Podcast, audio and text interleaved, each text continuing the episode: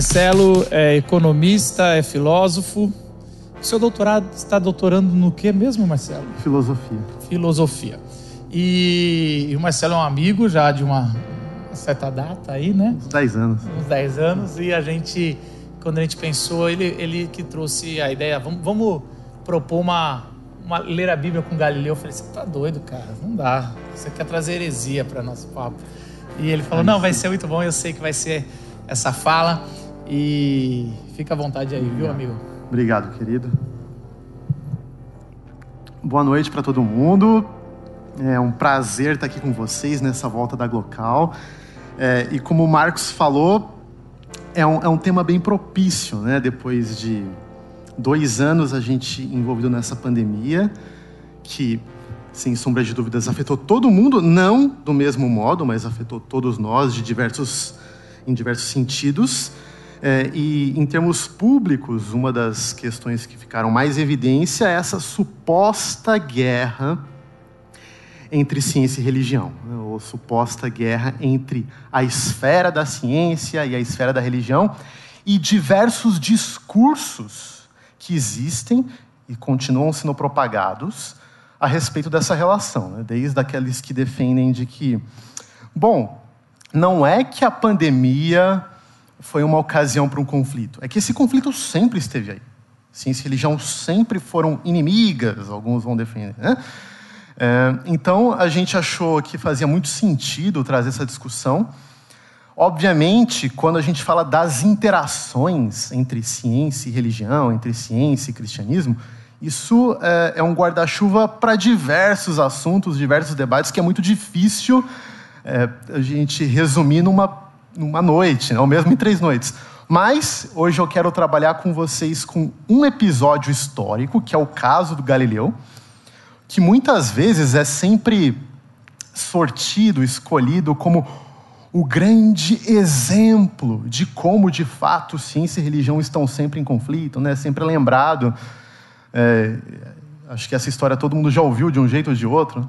Então eu quero dar uma explorada com vocês nessa situação histórica, mas não só para contar uma historinha, mas para ver como que uma ocasião histórica tão importante pode lançar luz para a gente hoje, inclusive para a gente pensar nas interações entre ciência e religião. É, uma coisa importante que o Marcos disse, gente, é que eu sou associado e trabalho para a ABC2, que é a Associação Brasileira de Cristãos na Ciência, que para muita gente é quase um espanto. Cristãos e ciência, existe uma associação para isso? Existe.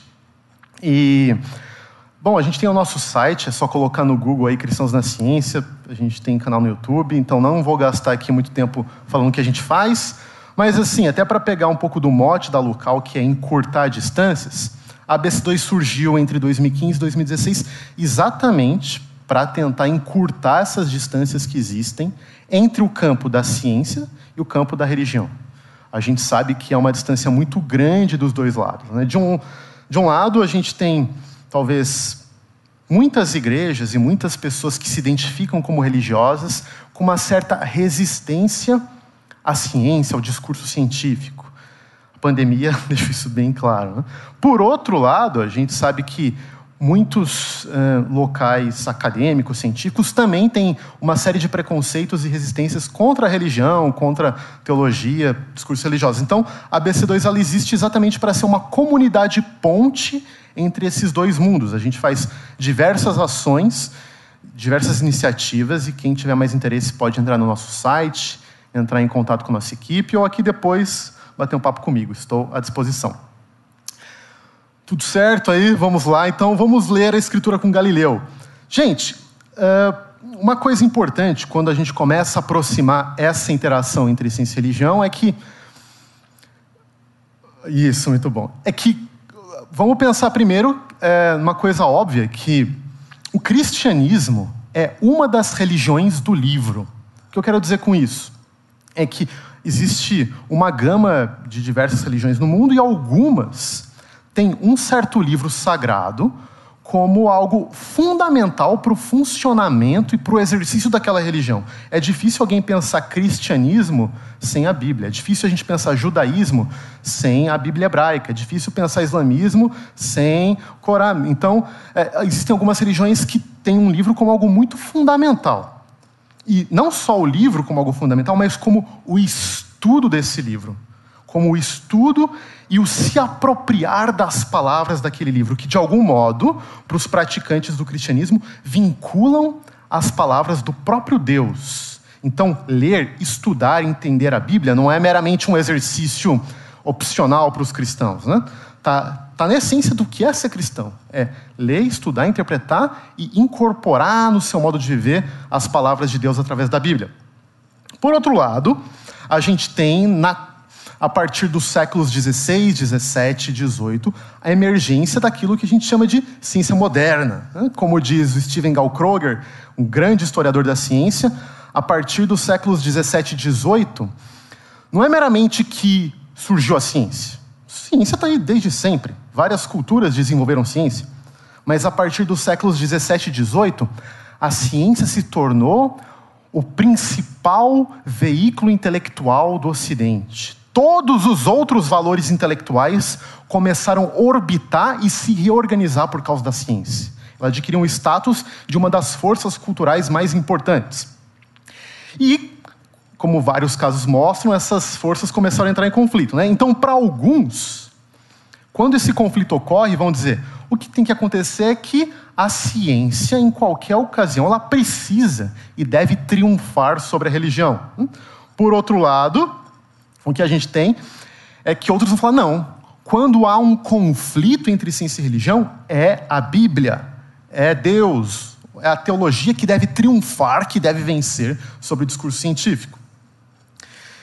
Bom, você pode perguntar, mas ok, né? Por que, que uma atividade intelectual, humana, como a ciência, tem que brigar com a Bíblia? Não podem viver em harmonia? Não, a gente pode ver todo mundo amigo? Pode. Acontece é que algumas alegações do livro sagrado, pelo menos aparentam entrar em contradição, oposição com algumas alegações da ciência. Tem muitos exemplos, mas olha aí, né? Se você vir na, aqui na comunidade da Vila no domingo, você vai ler Gênesis com Marcos Botelho. Ele vai ler para você o seguinte, ó. Assim foram concluídos os céus e a terra e tudo que neles há. No sétimo dia, Deus já havia concluído a obra que realizara, e nesse dia descansou. Abençoou Deus o sétimo dia e o santificou, porque nele descansou de toda a obra que realizara na criação. Todo mundo conhece, né? Mesmo se você não é cristão, etc., todo mundo conhece a história de Gênesis, dizendo que o mundo foi criado em sete dias. Você vê, por outro lado, existe um amplo consenso entre os profissionais das ciências físicas, os físicos, químicos, geólogos, astrônomos, de que o universo tem 13,8 bilhões de anos. E a Terra, o nosso planeta, 4,5 bilhões de anos. E aí, gente, quem que tem razão? Você fica com quem aí nessa disputa? Hum? Outro caso famoso o livro de Josué. No dia em que o Senhor entregou os amorreus aos israelitas, Josué exclamou ao Senhor na presença de Israel: Sol, pare sobre Gideon, e você, ó lua, sobre o vale Aijalon. O sol parou. Nem vou ler o resto. O sol parou. Meu, tá falando que o sol parou. E aí? Bom, de um lado, a gente já vai ver na história de Galileu, primeiro não era nem o Sol que tinha que parar. Se alguém fosse parar, era a Terra que para, na é verdade, porque hoje a gente sabe que não é o Sol que gira em torno da Terra, mas é a Terra que gira em torno do Sol. Então, peraí, mesmo que se alguém tivesse que parar, por mais que isso faça um físico teórico ter quase um ataque cardíaco, se parar não dá para parar, né? Mas se alguém tivesse que parar, tinha que ser a Terra. Mas quem que parou, diz o texto? E aí? Quem que tem razão? E tem vários outros possíveis exemplos. Mas deixa eu já, desde já, colocar uma possível resposta a esse dilema. Uma resposta que eu acho errada, mas uma uma resposta que alguns dão, que é o seguinte: eu vou chamar aqui da proposta fundamentalista, tá bom? Que ela diz o seguinte: ó, a solução é muito simples, muito simples. Basta fazermos uma leitura literal da Escritura, ou o termo em inglês que é usado é o plain reading of Scripture, né, que é uma leitura direta da Escritura. E como, um, a Bíblia é a verdade, e dois, a Bíblia é inerrante, que é uma expressão que alguns teólogos para dizer que ela não contém erros, e três, sua verdade é simples de compreender, desses três pontos, o que a gente pode concluir?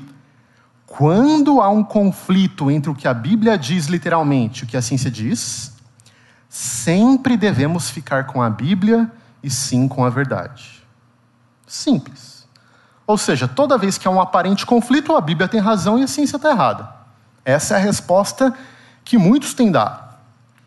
Uh, mas ela tem uma série de problemas que a gente vai ver com um pouquinho de calma. Eu vou passar agora rapidinho, gente, só alguns gráficos, assim, para tentar dar uma representação nisso, tá? Esse círculo azul grande, eu estou chamando aí do uh, espaço epistêmico, que é o espaço do conhecimento humano, de tudo que o ser humano pode conhecer. Então veja, que tem aí uma área do, da religião, como o cristianismo, e a área da ciência. E parece que, pelo menos em alguns assuntos, eles disputam esse espaço. Disputam. Diante disso, há duas respostas que alguns dão. A primeira é: o único conhecimento confiável é a Bíblia mesmo. O resto não dá para confiar direito. Então, toda vez que a Bíblia diz uma coisa e algum outro domínio do saber diz algo oposto, eu fico com a Bíblia. Uma outra resposta possível, que alguns dão, é de que o único conhecimento humano possível são as ciências. Por exemplo, os positivistas no início do século, eles falavam exatamente isso. Só as ciências geram discursos com significado. Toda vez que a teologia fala alguma coisa, que a religião fala, isso não tem valor nenhum. É, pode deixar as pessoas motivadas, pode fazer bem, mas não tem valor de conhecimento. Então, o único uh, domínio humano que gera conhecimento de verdade é as ciências. E aí, né? Como que a gente faz? Uma das propostas pode passar, pode passar. Uma das propostas que eu quero chegar ao final, mas eu já dou spoiler para vocês, é o que eu acredito aí de uma epistemologia ampla. O espaço do conhecimento humano, ele é de tal modo construído que ele abarca, ele cabe diversas esferas dos saberes, de modo que uma não precisa conflitar com a outra. Esse não precisa nem sempre é fácil. Mas, dito essa introdução para a gente colocar aqui o conflito de fé e ciência, essa introdução ela serve até para as próximas semanas, tá, gente? Que é o seguinte: é enxergar como esse conflito está presente hoje. A gente chega numa das figuras mais famosas aí, talvez da humanidade, né? Galileu Galilei, é aquele tipo de nome que você pode nem lembrar o que, que seu professor disse. Mas pelo menos você lembra desse nome, não é um nome esquisito para a maioria de nós. E Galileu, a gente vai ver, ele é sempre invocado quando fala da briga entre ciência e religião. Mas por quê? Bom, Galileu foi um dos grandes nomes da Revolução Científica, um italiano da classe rica de Florença, na Itália. Uh, e ele começou a incorporar na prática científica dele algumas coisas que se tornaram assim as colunas das ciências nascentes. Por exemplo, a matematização, usar matemática na ciência que é comum, quem estuda química, física, biologia, tem muita estatística, cálculo. Até... Isso, até então, eram disciplinas totalmente separadas. Estudar o mundo natural era uma coisa, matemática era outra. Ele foi um dos nomes importantes para começar a juntar esses mundos. Alguém começou a fazer experimentos. Né? Então, é, essa ideia do experimento como a coluna vertebral, ele foi um nome importante. Agora, de novo, talvez o nome dele seja mais emblemático, porque ele é lembrado como o cientista que se opôs à visão da igreja. E daí a Inquisição foi atrás dele. A Inquisição pegou ele e queimou ele. Já ouviram essa história que a Inquisição queimou Galileu? É mentira, gente. A Inquisição não queimou Galileu, mas a gente escuta por aí, a gente já vai ver. Mas ele é lembrado, né? Então, várias figuras são usadas para representar essa ideia. Né? Então você vê aí a ideia de que a ciência vai avançando ao longo do tempo e a religião continua sempre a mesma. Pode passar de novo. Pode passar de novo. Vejam só essas citações que marcam Galileu. Por exemplo, Voltaire, importante filósofo francês, diz: ó, o grande Galileu, quando nos seus 80 anos, velhinho já, gente, coitado, né? Gemeu seus dias nas catacumbas da Inquisição, porque ele tinha demonstrado por provas irrefutáveis o quê? O movimento da Terra. Ou outro é, pensador importante, o Giuseppe Baretti, diz que o celebrado Galileu foi jogado na Inquisição por seis anos e depois torturado por dizer que a Terra se movia. Então, Galileu foi aquele que ousou desafiar a doutrina oficial da igreja, uma doutrina que defendia o quê?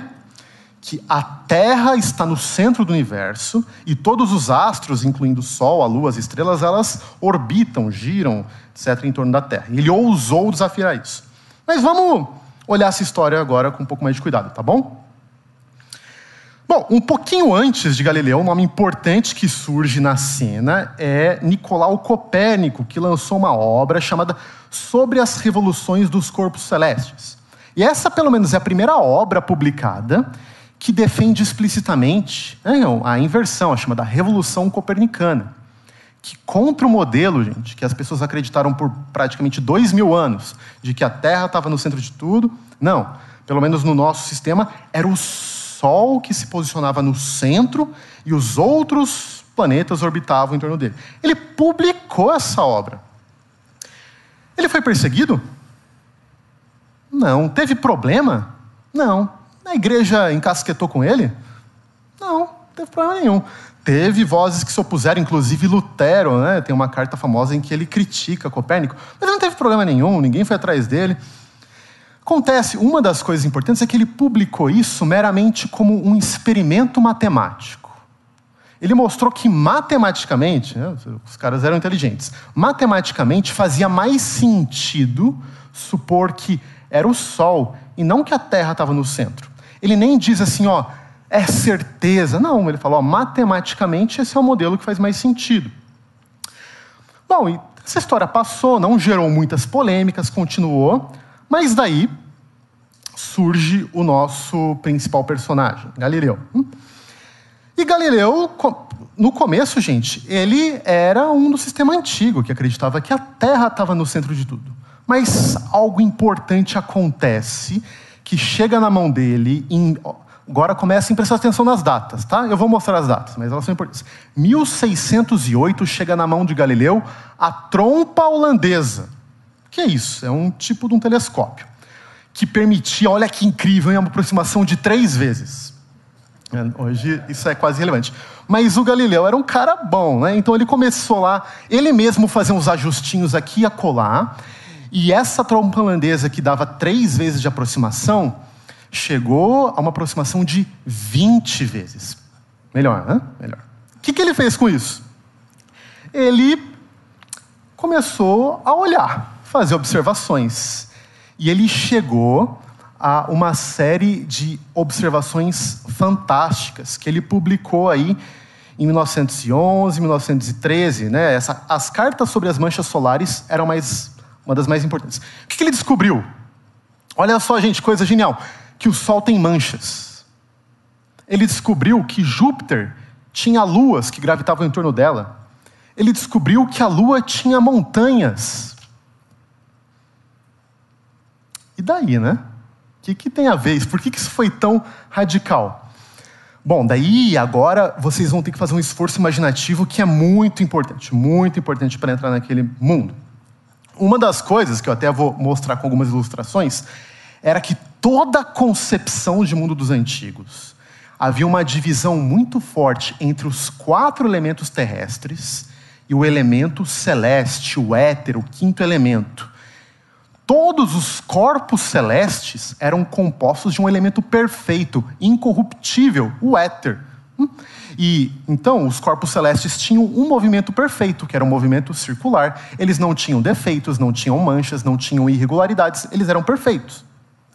Mas daí ele observa uma coloração no, no Sol, tem mancha.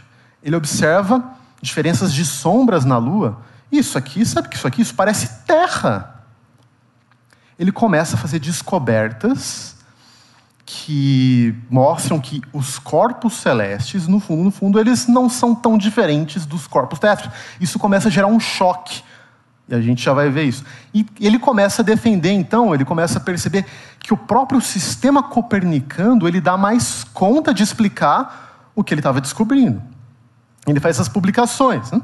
Bom, uh, ele fez essas publicações e teve pessoas que não ficaram contentes. Pode passar. Um desses que não ficou contente foi esse cara aí com cara de bravo. Olha só, tem uma cara de bravo mesmo, que é o cardeal Belarmino, um cardeal que governava lá a parte do norte da Itália.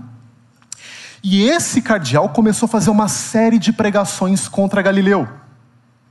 E nessas pregações, né, ele pegou o Salmo 93, que diz o seguinte: O Senhor reina o Senhor se revestiu de força e se preparou. Vejam bem, o mundo está firme, não será abalado. A Bíblia que eles liam naquela época, que língua que era? Quem sabe? Latim. Se você for pegar a Vulgata e ver como está em latim, está assim: O mundo está firme e não se move. Pronto. A Bíblia disse, logo é verdade, não posso contestar. Mas deixa eu provocar vocês. Algumas pessoas mais simplistas vão dizer o seguinte: tá vendo? Todo o problema com Galileu foi um problema de tradução. Foi uma palavra errada lá. Se o Jerônimo, que fez a tradução da Vulgata no século IV V, tivesse sido um pouco mais cuidadoso, nada disso teria acontecido. Vocês engolem isso? Eu não. Deixa eu explicar por quê. Então vamos lá, imaginação, tá, gente? Imaginação. Vejam só.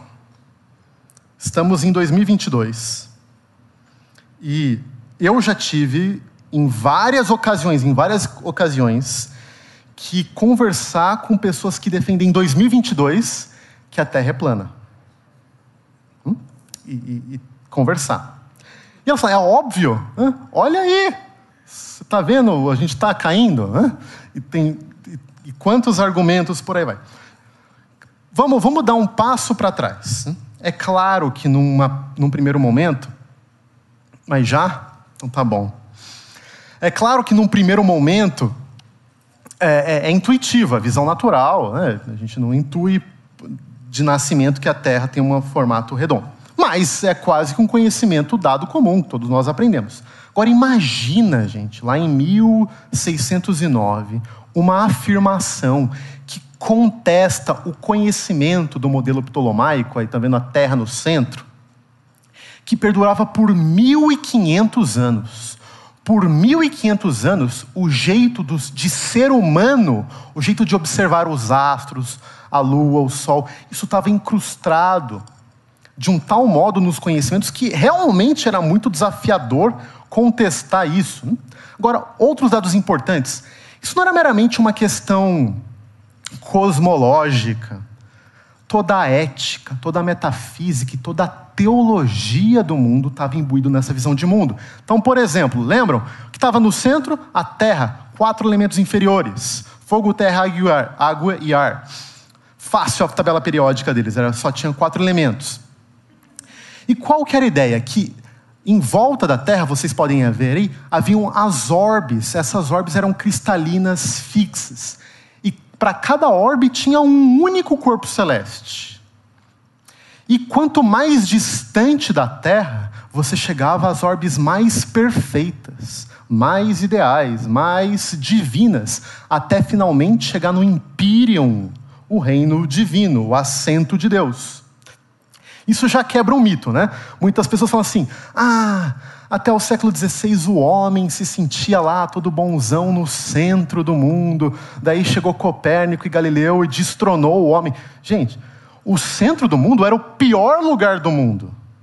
O homem se via no pior lugar da estrutura cósmica. Quanto mais distante do centro, mais perfeito, mais eterno, até chegar no nível do Imperium. Então veja, eu não vou gastar muito tempo nisso, mas o que é importante a gente entender? Que essa estrutura cosmológica, que durou mais de 1500 anos, e era corroborada pelos conhecimentos, pelas observações, pelos cálculos dos antigos, estava incrustado não só como um conhecimento de ciências, mas a ética, a teologia, a filosofia deles, todas elas estavam de algum modo costuradas nessa visão de mundo. Então, você contestar algo como essa estrutura, não era meramente falar, ah, vamos mudar aqui uma crença, vamos mudar de ideia, não é mais que está no centro. Era você derrubar toda a estrutura intelectual que sustentou boa parte da humanidade por quase 1.500 anos. Não era fácil, né? Aí são só algum, algumas outras imagens do sistema ptolomaico. Essa aí é muito legal porque a matemática que eles tiveram que desenvolver para o sistema ptolomaico dar certo era muito difícil. Depois, na casa de vocês, é, quem for nerd, vai lá no YouTube e põe sistema ptolomaico. Tem uns vídeos que eles emulam como que o sistema seria. E os planetas, eles calculavam, tinha que dar umas voltas muito bizarras para é, corresponder aos movimentos que eles anotavam. O pessoal era esperto. Né? Mas veja, então, era realmente algo difícil.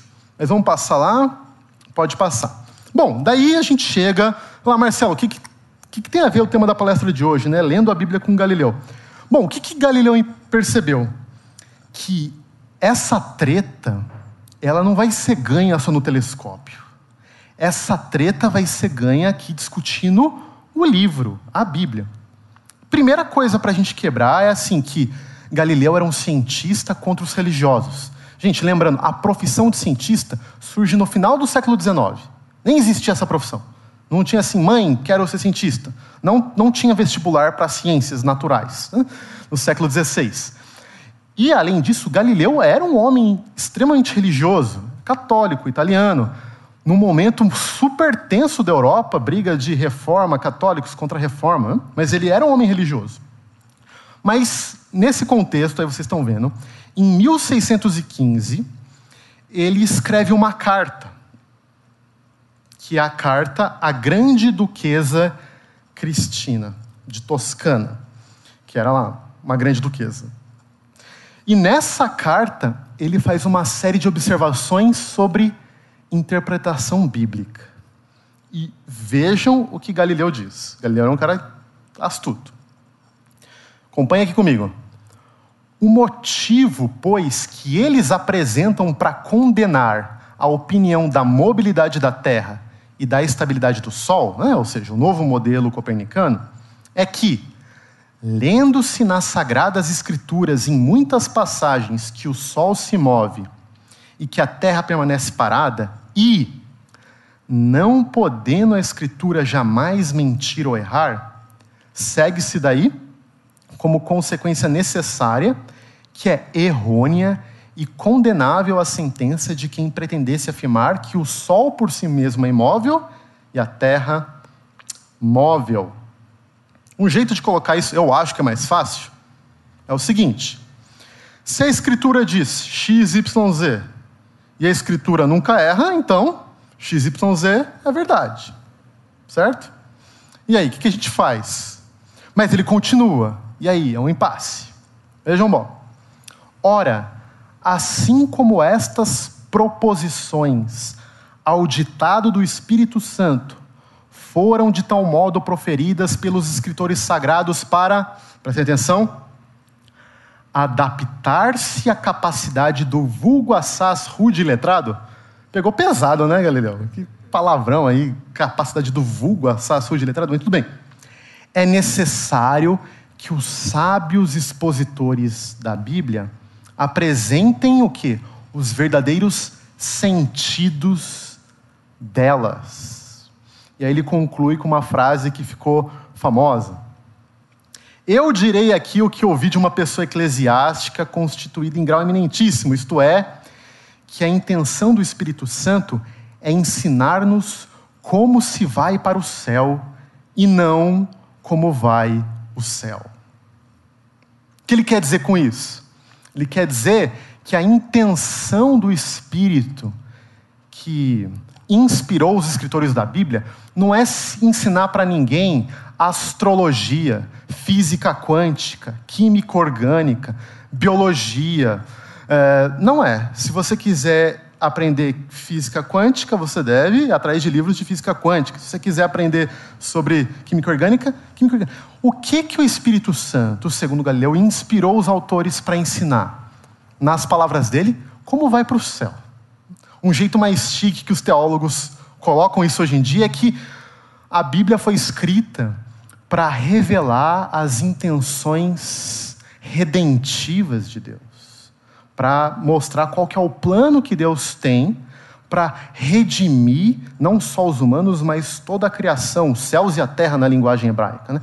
A totalidade das coisas criadas, os céus e a terra. E como que o próprio Deus se deu a tarefa de redimir tudo. De pegar um mundo que está fragmentado, um mundo que está em retalhos, um mundo que está quebrado, do nosso coração a todas as relações humanas e biológicas, e ele vai estar no trabalho de redimir isso. É para isso que o Espírito Santo inspirou os autores. Não para ensinar é, física, química ou qualquer outra disciplina científica. Então, um jeito de falar seria mais ou menos assim: se a Escritura diz X, Y, Z sobre fatos naturais, sobre ciência, e se a Escritura nunca erra sobre aquilo que ela intenciona ensinar, o que Galileu diz? X, Y, Z podem ter sido acomodados para comunicar verdades teológicas e não científicas. Daí você pode falar assim: Ó oh, Galileu, até que sua ideia é bonitinha, até que ela parece interessante, mas quem você é na fila do pão? Quem você é para se meter a falar de interpretação bíblica com as grandes autoridades da igreja. Mas lembra, gente, Galileu era esperto. O que, que ele fez? Ele recorreu exatamente aos escritos das grandes autoridades da igreja. Então você vê ele citando Agostinho de Pona, Jerônimo, lembra o cara que traduziu a Bíblia para o latim, a Vulgata, e o próprio Tomás de Aquino, que é chamado do doutor da igreja. Então ele vai mostrar o quê? Que essa ideia, essa tese da acomodação, de que Deus, ao se revelar, ele se acomoda às faculdades humanas, ele não está inventando, ele não está tirando isso da cartola. Os grandes ícones da teologia, os grandes pais da igreja, os grandes edifícios teológicos, eles já, eles já haviam, eles mesmos, colocado essa ideia de acomodação. Então, só uma coisa importante, e o Tiago vai tratar disso brilhantemente na semana que vem, é de que as pessoas às vezes falam: ah, esse pessoal que aceita de algum modo ou que dialoga fé cristã com darwinismo está inventando essa tese da acomodação. Não, gente, a tese da acomodação ela não surgiu no século XIX ou XX por causa de Darwin. Ela está presente aí há muito tempo. E eu estou com sinais de que meu tempo está acabando aqui também. Então eu vou talvez pular alguns slides, tá bom, gente? Mas só para dar um exemplo que eu acho fascinante. É, Agostinho. Agostinho é o cara, né? Para a igreja, para os crentes, católico, protestante, Agostinho é o cara para todo mundo. O Galileu esperto vai para Agostinho. Agostinho diz assim, ó, que mesmo o que não é cristão possui sobre a terra, o céu, os outros elementos do mundo, o movimento, a revolução, a própria grandeza dos astros, os eclipses do sol e da lua, os períodos dos tempos, as naturezas dos animais, das plantas, pedras e outras coisas. Conhecimento tal que é sustentado por razão e por experiência certíssima. Olha o que ele diz. Seria muito vergonhoso e pernicioso mesmo, e isso deveria ser evitado acima de tudo, que o infiel, ou que não tem a fé cristã, ouvindo o cristão falar dessas coisas, como se ele falasse com elas de acordo com as escrituras cristãs e vendo o vendo se enganar sobre esses assuntos, como se diz, por toda a distância que separa os céus e a terra, pode passar, pode passar, pode passar. Ele conclui: porque esses sábios infiéis que não compartilham a fé cristã encontram um cristão em erro sobre assuntos que lhes são perfeitamente conhecimento, e que o vem afirmar como tirado dos nossos livros. Ele pergunta: como esses caras, então, poderão crer nesses livros quando falam sobre a ressurreição das, dos mortos, da vida eterna e do reino dos céus? vendo-os cheio de erros sobre as coisas que eles conhecem por experiência ou por razão indubitável. Gente, isso aqui é de uma sabedoria. Ele fala, ó, quando os cristãos, quando os crentes falam um monte de bobagem sobre ciências, que os cientistas, para usar a linguagem de Agostinho, sabem por razão e experiência como fatos indubitáveis. Fala, meu, esses caras falam um monte de bobagem. Como é que eles vão ouvir os cristãos sobre aquilo que eles têm de realmente importante para comunicar? Na linguagem de Agostinho, a ressurreição dos mortos, a vida eterna e o reino dos céus. Infelizmente, infelizmente, isso não é um caso nem do século XVII, nem do século V de Agostinho, mas é, de muitas notícias, eu não quis pegar uma do Brasil para não dar gatilho na gente. Coreia do Sul tem mais uma igreja no centro de disseminação do novo coronavírus. Algumas estatísticas mostram que quase 70% da disseminação da Covid na Coreia se deu por conta de superlotação em igrejas. E, bom, eu não vou nem gastar tempo com isso, né? Mas a gente vê em tempo real cristãos num pretenso combate contra a ciência, como argumento de que eu estou me colocando no lado da fé. E como diz Agostinho, sem perceber, esses cristãos, eles não estão nem ganhando na fé, nem na ciência, estão perdendo em tudo. Estão perdendo em tudo.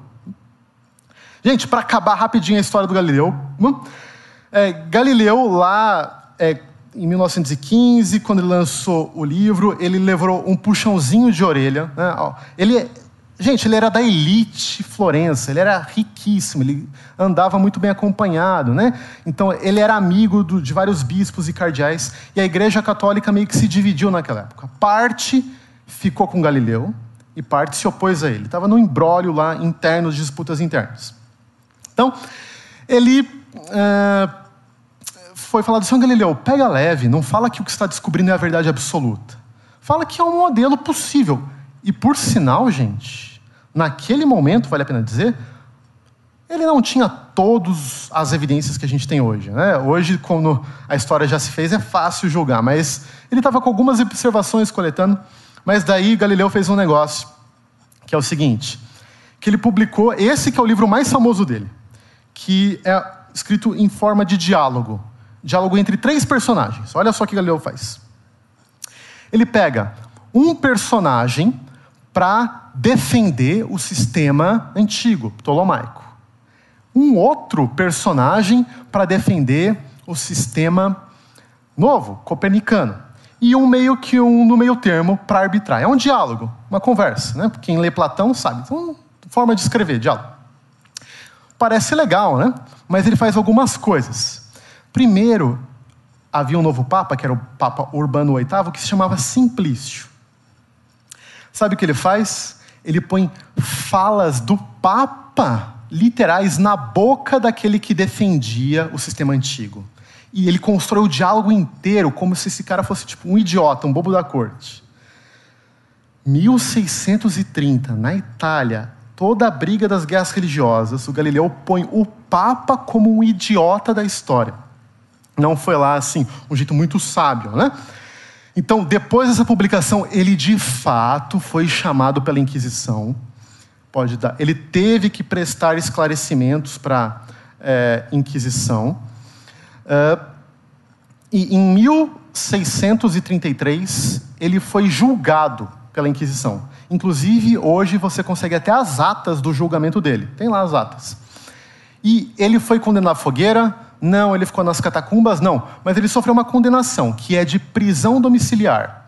Ele viveu na casa dos Médici, em Florença, que talvez era a casa mais bonita e a maior casa de Florença, é, por mais oito anos. Então, essa foi a condenação. Prisão domiciliar, ficou na casa mais rica. Gente, de um lado, isso não é para menosprezar. Né? Condenação é condenação, a igreja de fato condenou, a Inquisição de fato condenou Galileu. Existem exageros na história contada? Sim. Ele foi torturado? Não. Não há nenhum indício, nada, ele não foi torturado. Ele foi é, queimado? Não. Ele foi preso em catacumbas? Não. Ele ficou em prisão domiciliar. E essa é a famosa história de Galileu Galileu. Para concluir, o que, que a gente pode tirar rapidamente disso aí? Primeiro, o caso Galileu é um dos muitos casos históricos que mostram que ciência e fé cristã estão numa guerra interminável. Não, não. O caso de Galileu mostra, de um lado, que haviam disputas entre posições científicas distintas. Se de um lado Galileu, como cientista, defendia uma ideia, haviam outros bons cientistas que, com a disposição de evidência que eles tinham na época, defendiam outra.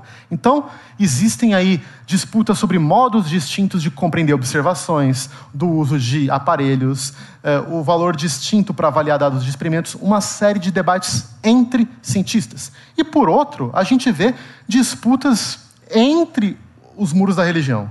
Disputas sobre interpretação bíblica, o melhor modo de se aproximar de um texto sagrado, de um texto que foi escrito por mais de 3 mil anos em contextos históricos, culturais muito diversos daqueles que a gente lê hoje, que Galileu lia no século XVII, né?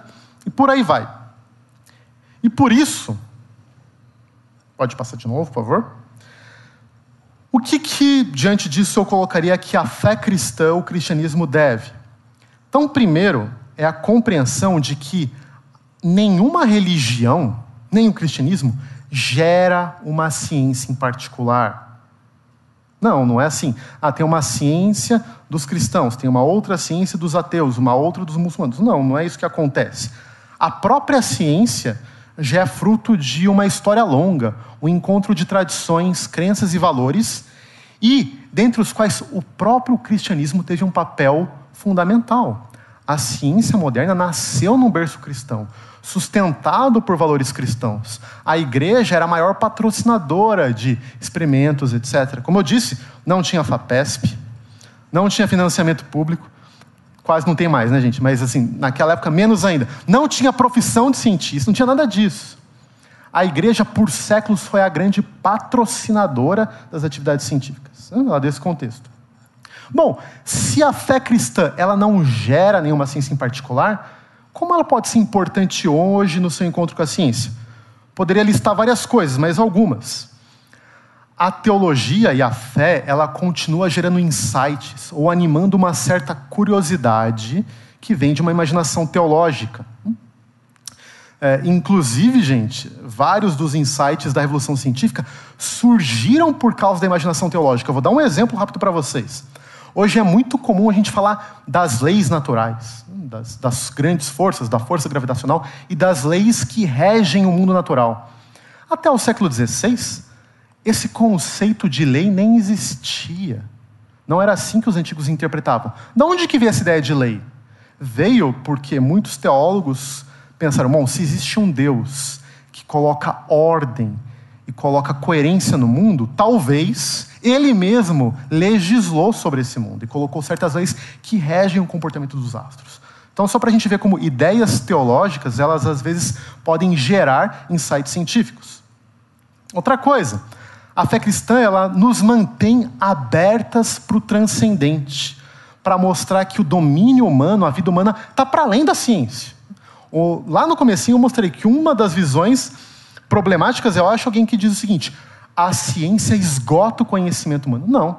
Tem muito no que o ser humano é, é, enquanto o seu encontro consigo mesmo e o seu encontro com o outro, o seu encontro com a terra, com o chão, com a cultura e com Deus, que está para além do que as categorias científicas podem vincular para o coração humano. E também a fé cristã pode contribuir para o cultivo de certas virtudes do caráter, virtudes intelectuais, que continuam sendo importantes, inclusive para os praticantes da ciência como o amor pela verdade, a humildade intelectual, a curiosidade, a honestidade e outras virtudes. Pode passar lá para o último slide. Obrigado, gente. Era isso que eu tinha para compartilhar com vocês.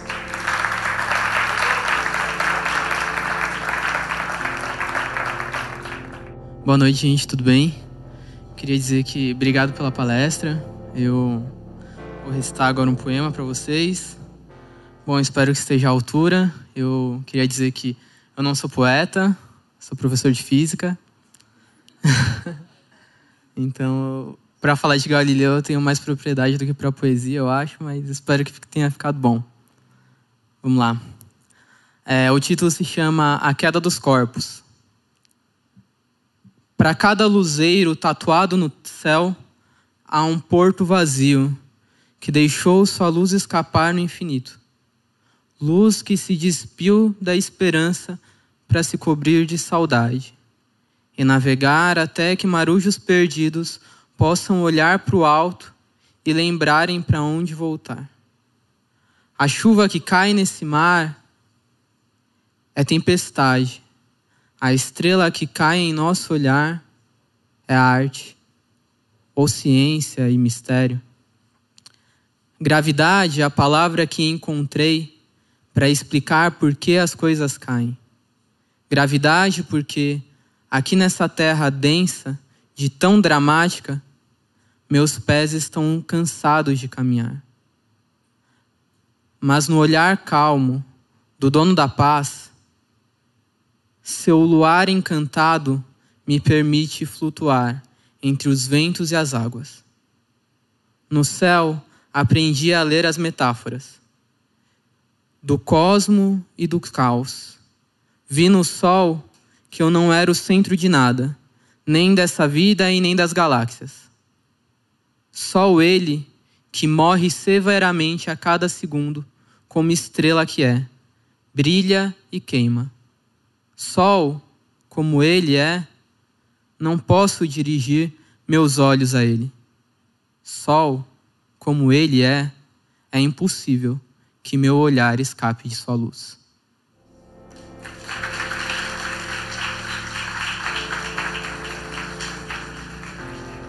Obrigado, Lucas. Lucas Amaral, procura o nome dele depois.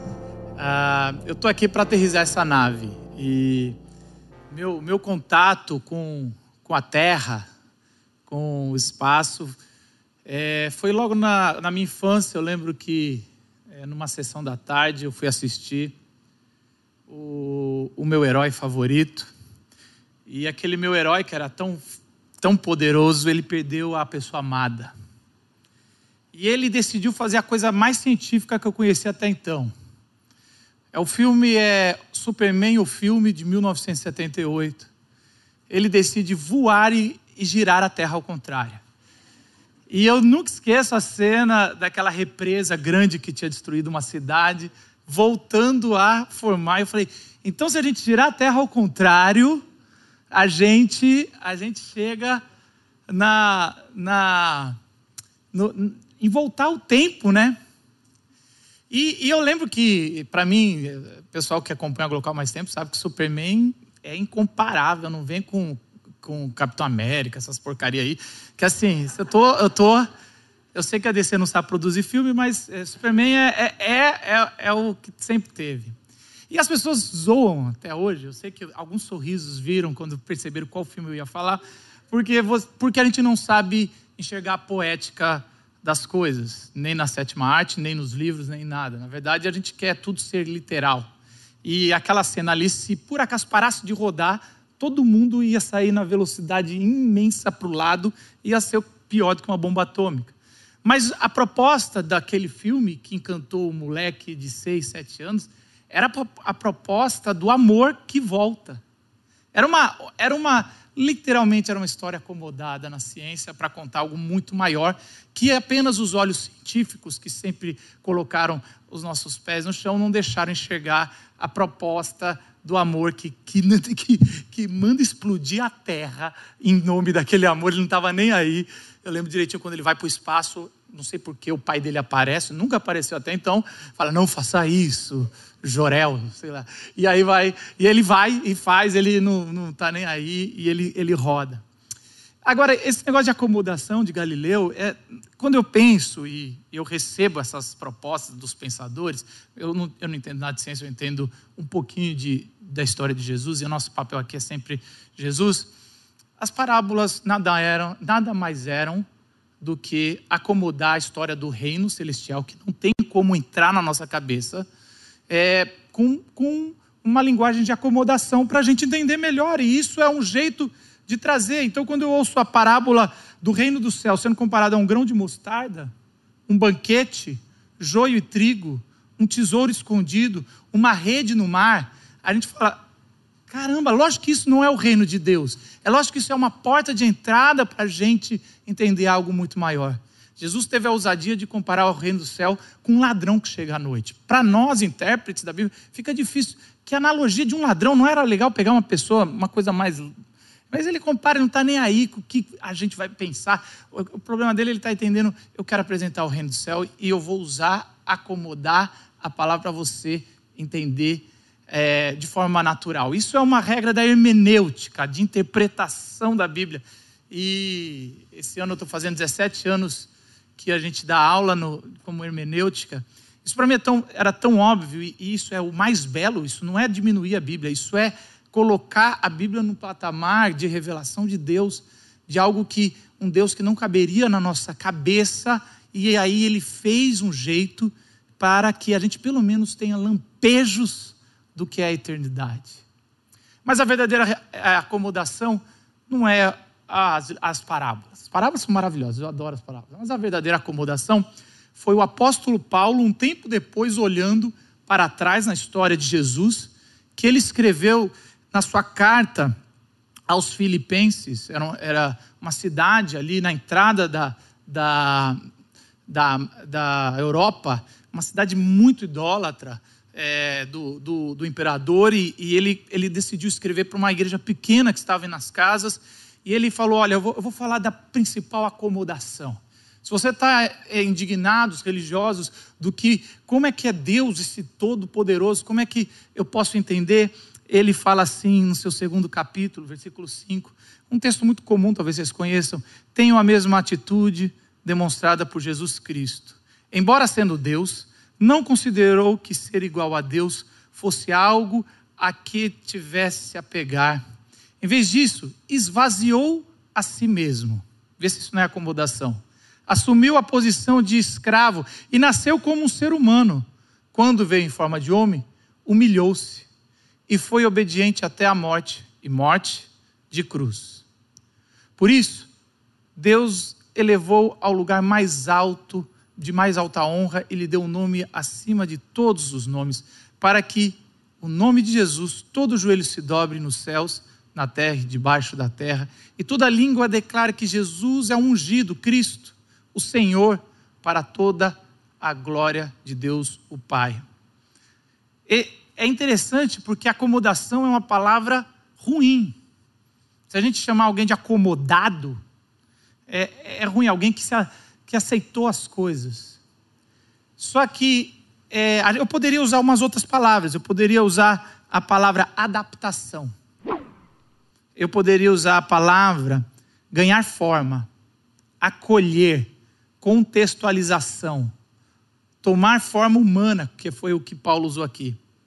Mas eu quero usar como acomodar como um, algo que nunca está legal de falar que Jesus se acomodou.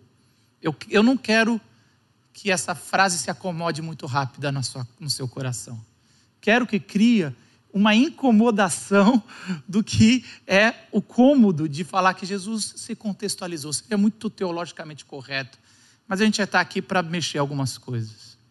A primeira, quando eu, leio, eu ouço esse texto, e vai ser rápido, mas eu acho que é importante, a primeira coisa que eu, que eu penso é que essa acomodação uma acomodação de misericórdia. A encarnação de Jesus é o maior ato de acomodação da história da humanidade. Porque ele sendo Deus todo-poderoso, todo transcendente, todo onipotente, todo onisciente, ele decide acomodar e não acomodar para dominar, mas é acomodar para amar. É um ato de misericórdia. Então ele vem até nós e eu estava conversando sobre esse texto, o Gustavo falou uma frase muito interessante. Deus se revela onde você está, não aonde você deveria estar. Deus não se acomoda no céu e falando: quem for melhor, quem passar na linha de chegada vai poder me ver. Então, não é, não é ele não está exigindo que você evolua para ele, para tê-lo, mas ele vai até você. Ele se acomoda aonde você está e não aonde você deveria estar. Não é atos religiosos que você tem que fazer para que assim você tenha um encontro com Deus. Ele está aonde você estiver. Toda a história de Jesus é assim: aonde estava quem sofria, aonde estava quem, quem precisava, aonde estava quem, quem clamava, Jesus estava ali. E os lugares que aonde não precisava de acomodação de Deus, porque se tornou tão santo, Jesus passava rápido. De vez em quando gritava: O que vocês fizeram da casa do meu pai? Até derrubava alguns animais que eram para sacrifício, pegava no chicote. E o mais interessante é que é um ato de acomodação, porque eu gostei disso aí, do, porque o que quando você vê a Terra como centro do universo, ele, Galileu falou, ou não sei se foi Galileu ou Marcelo, que é o pior lugar do mundo. E é o pior lugar no mundo pensando para Jesus. É, é, a gente aqui é o pior lugar onde o Deus poderia estar. O Deus Criador pode estar em muitos lugares, mas ele decidiu se acomodar em forma de homem. Mas o texto não, fala só sobre esvaziar, se tornar escravo, fala sobre humilhar-se e obedecer ele acomodou para se relacionar. A gente geralmente tem a estratégia de acomodar para como estratégia de marketing. Então a gente pega a frase fiz-me fraco para conquistar os fracos como uma estratégia de marketing. Como dizendo, olha, eu vou jogar o seu jogo até que você me, me ganhe o direito de voz, o meu lugar de voz, e aí eu trago você para o meu lado. Mas Jesus não, ele ele veio e ele amou, ele interagiu. Por isso que ele não veio e resolveu, ele veio para que a gente possa ter um lugar de conversa com ele. Ele acomoda para quem não tem como estar cômodo. Jesus ele acomoda como ser humano para aqueles que não têm como estar cômodo porque foi excluído. Isso é, só percebe o amor e a misericórdia de Jesus aqueles que não estão satisfeitos com a vida aqui. Aqueles que não se adaptam ao sistema, aqueles que são rejeitados. Por isso que Jesus, no seu sermão de abertura e principal, chamado Sermão do Monte, ele falou: Bem-aventurados os que choram, bem-aventurados os que são perseguidos, bem-aventurados vocês que não têm nada, que estão, que estão clamando por justiça e não teve justiça de juiz. Para vocês, que nunca puderam descansar, eu vim até aqui para encontrar, para te dar paz, para trazer a, o descanso. E por último, eu gosto do texto, porque Paulo vai fazendo esse degrau que ele vai se esvazia, ele vai se humilha, ele vai em forma de homem, ele morre e morre com a pior morte da sua época a cruz. E aí o texto vai falar que ele sobe o degrau vai subindo. O nome que está acima de todos os nomes, para que o nome de Jesus todo joelho se dobre, toda a língua confesse. Ele acomoda para desacomodar quem está acomodado, para salvar, para tirar a gente do nosso lugar. Ele vai aonde você está, mas ele não quer que você fique onde você está. Ele quer dar uma, uma nova vida. Então, quando eu vejo toda essa discussão, eu só acho que cada vez mais não existe esse motivo dessa briga. É, por isso que eu gosto tanto da, da Glocal, porque a gente sempre percebe que Jesus, é, Jesus ele ele está já mais próximo entre todos os assuntos que a gente traz. Parece que ele já pensou antes. Parece que ele está sempre com a gente. Por que, que vocês estão discutindo? Gente, é, e, e ele, ele vai falar: o reino de Deus é como um grão de mostarda. Parece uma, o menor dos grãos. Aí vai a cabeça científica e fala: já se descobriram que não é o menor dos grãos, o grão de mostarda. Então, ou Jesus errou, ou. Eu, eu, eu postei um meme essa semana que era assim: Jesus, é, Jesus está falando assim no, no, sermão, tem que amar todo mundo. E alguém levanta e fala: mas, mas até quem faz tatuagem? Aí Jesus fala: até quem faz pergunta idiota. É, tem que amar todo mundo. E eu acho que é mais ou menos assim. É, Jesus está falando, gente, o meu projeto é muito maior do que. Vocês não percebem? Se, se a gente, por acaso, eu posso estar conversando sobre Jesus e talvez o Espírito faça conexões entre a gente, é porque ele se acomodou. Porque não tem recipiente suficiente na humanidade para caber Deus. Mas de alguma forma ele foi derramado e a gente pode. Eu só queria corrigir uma coisa de Galileu com a minha prepotência pastoral. falavam antes que Galileu falou assim: a Bíblia não é para falar sobre as coisas do céu. E Galileu falou: não, a Bíblia é para falar como chegar ao céu. Talvez Galileu não tinha os teólogos que vieram depois, e nem N.T. Wright, mas Galileu, a Bíblia fala como viver na terra para que o céu um dia venha. Ela não ensina a gente viver no céu. Eu não quero aprender a viver no céu porque eu tenho a eternidade para aprender, mas eu não sei viver o dia de amanhã com os meus sofrimentos e eu acho que muitos aqui não tá. Então, primeiro a gente aprende a viver aqui. Depois a gente fala do céu. Então, Jesus vai ter tanto tempo para falar: olha só como vocês foram ingênuos. E aí é maravilhoso, porque a gente não vai precisar acomodar como ele se humilhou.